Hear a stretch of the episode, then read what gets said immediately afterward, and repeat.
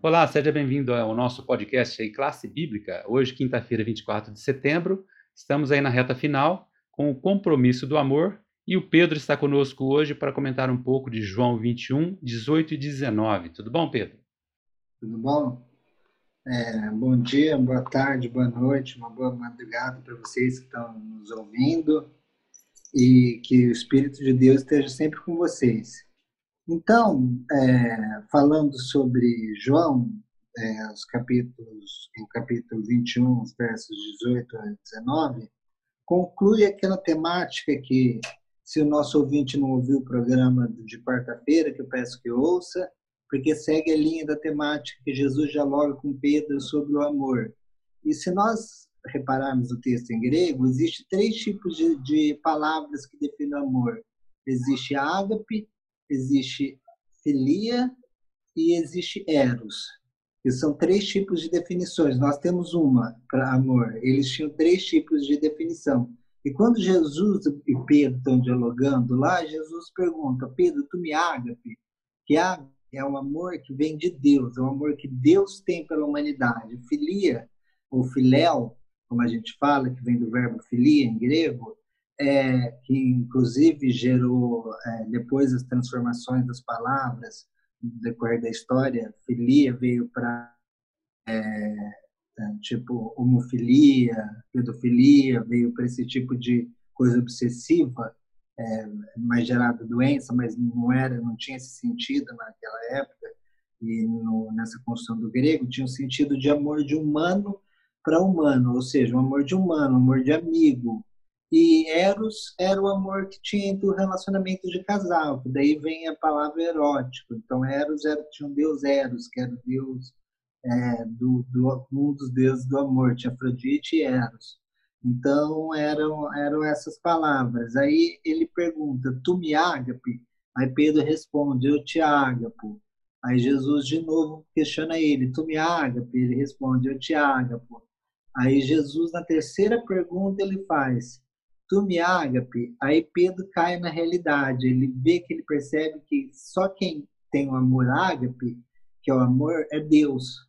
Então ele, ele entende a condição dele enquanto ser humano e fala: Senhor, eu te filéu, ou seja, eu te amo com as minhas imperfeições como um ser humano. Aí Jesus vê que ele está pronto e fala: Então agora siga-me e apacenta minhas ovelhas. Se você escolher me seguir, se você escolher me amar, mas como que você vai me amar? Através da ação. A ação é muito importante, apacentando as ovelhas. Apacentando as ovelhas, o que, que é?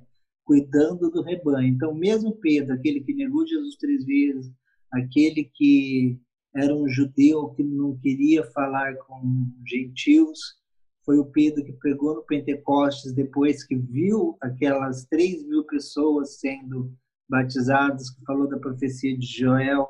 Foi aquele Pedro, eu acho muito interessante na vida dele, porque a concepção bíblica de amor é uma concepção assim: a gente ama Deus quando a gente demonstra isso. O amor não é igual ao amor grego, assim, platônico, como a gente fala amor platônico, de ficar só observando, só ter um sentimento. Não, amor é ação. Eu amo a Deus se eu estou agindo através do pela outra pessoa. Então tem essa causa. E isso vai compensar os sacrifícios que nós fizemos, todas essas coisas que nós fizemos na eternidade, nós vamos ser compensados. Nós não devemos pensar nisso como fim em si mesmo. Nós devemos pensar é, em Jesus, que nós estamos trabalhando para Jesus, amando o outro filho dele, fazendo coisa para o outro filho dele. Inclusive, na Jesus fala, estava lendo um texto semana que me chamou a atenção também, que ele fala para orar pelos que estão presos. Tem uma parte que ele fala assim nos evangelhos que era só isso. E é uma, uma, uma coisa que eu não fazia. E eu estou tentando, nas minhas orações, lembrar para as pessoas que, mesmo cometeram delitos, mas elas são filhas de Deus e passam por situações é, ruins na prisão. Às vezes a pessoa fez até um delito leve, mas acaba indo sendo presa e lá pode se tornar uma pessoa pior. Então, para nós orarmos para Deus instruir também as pessoas lá, que existem pessoas que fazem trabalhos lá, tudo, e não esquecermos essas pessoas. E o amor é ação. E Pedro, ele é apóstolo que não gostava de gentios. Tem uma discussão com Paulo, isso. E é interessante que quando ele lembra disso que Jesus falou, ele está em Roma, quando ele escreve. Então, Pedro, apóstolo, que não gostava de gentios, não gostava de. não era judeus, termina a vida dele morrendo em Roma, glorificando Jesus em outra cidade de gentios, só de quem não era judeus, glorificando a Deus. E a morte dele, ele foi morto, crucificado, e diz a tradição cristã que ele foi ele não quis ser igual a Cristo e foi crucificado de cabeça para baixo. Isso até explica várias questões também, o porquê a cruz que o Papa usa é de é invertido também, não tem nada de coisa de, de, ocultismo, como muitas pessoas falam, porque eles acreditam que eles são é, é, vieram de Pedro como o pai da primeira igreja e, e então fazem uma homenagem a isso. Mas é, Jesus falou que todos nós somos os discípulos dele, ele deu autoridade para toda a igreja, não foi só para Pedro, mas é uma outra questão. E nós devemos ter isso em mente, a autoridade que Jesus deu para nós enquanto discípulos e o amor. Se nós não aliarmos o amor com a pregação do evangelho, nossa pregação vai ser vai ser nula, vai ser uma pregação só baseada em razão e não vai ter o amor. E se nós tivermos só amor e não tivermos a razão, não tivermos estudo da Bíblia, vai ser uma coisa que só vai ser emoção você vai tentar pensar, tocar a pessoa pela emoção, mas ela vai chegar uma hora que ela vai sentir cadê a falta de fundamento, cadê a, a teologia disso, o porquê isso. Então nós devemos juntar as duas coisas, a razão e o amor, e falar isso com amor, que foi o que Jesus fez no seu ministério e foi o que os apóstolos fizeram no ministério. E é muito importante essa questão. Para nós finalizarmos aqui, é, é, eu queria deixar isso, que o amor é muito importante. O amor que Pedro teve, ele teve uma escolha. Jesus falou, é, aparece no texto como siga-me, mas é como se fosse uma pergunta. Você quer me seguir, Pedro? Você vai ter esse tipo de morte. Você vai. Jesus indicou o que ia acontecer com ele, se ele escolhesse Jesus. Jesus não tirou a liberdade dele.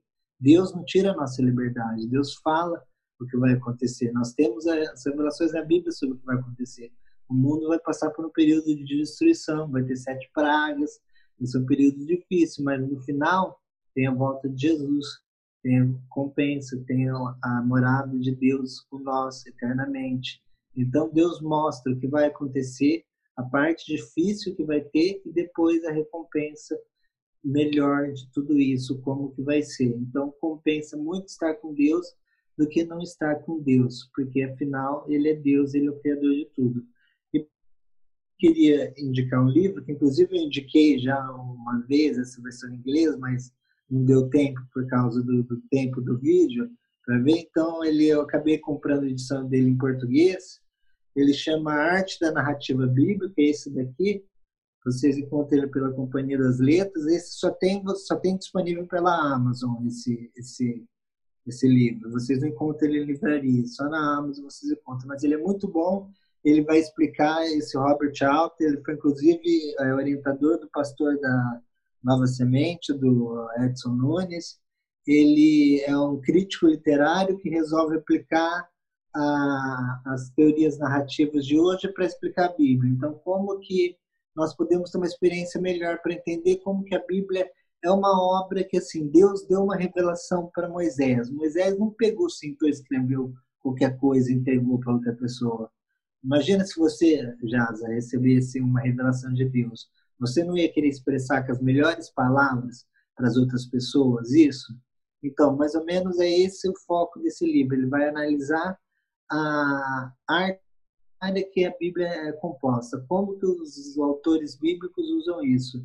Isso é muito importante para nós termos uma compreensão melhor da Bíblia, melhor de como que Deus trabalhou e melhor para nosso testemunho Deus para as pessoas, para as pessoas ouvirem o Evangelho também de outras formas, de formas que edifiquem mais a construção dela, que a Bíblia também serve, a Bíblia também é literatura, além de tudo ela é literatura para nós lermos, contém histórias, tudo. Então a Bíblia é um livro completo em si, ela fala de Deus, fala de seres humanos, fala de problemas nossos, fala de tudo. E ela mostra qual é o caminho, qual é o, o local para ir. Eu queria finalizar com um texto, só para finalizar, porque nós estamos finalizando o semestre, aquele texto que está no Salmo 119 de Davi, que Davi fala: Lâmpada para os meus pés é a tua palavra e luz para o meu caminho. Que a Bíblia sempre possa ser a lâmpada que nos guie no caminho de Jesus, que nós possamos sempre ter isso no nosso é, discipulado em favor de, em relação a Cristo e em favor dele e por meio dele. É essa mensagem que eu queria deixar e um abraço e até a nossa próxima lição. É isso aí, Pedro. Obrigado então pelo seu comentário, pela sua indicação e que você que está nos ouvindo possa seguir esse compromisso do amor exemplificado aí na vida de Pedro e aproveitar tudo o que aprendemos nesse trimestre para pôr em prática também em sua vida.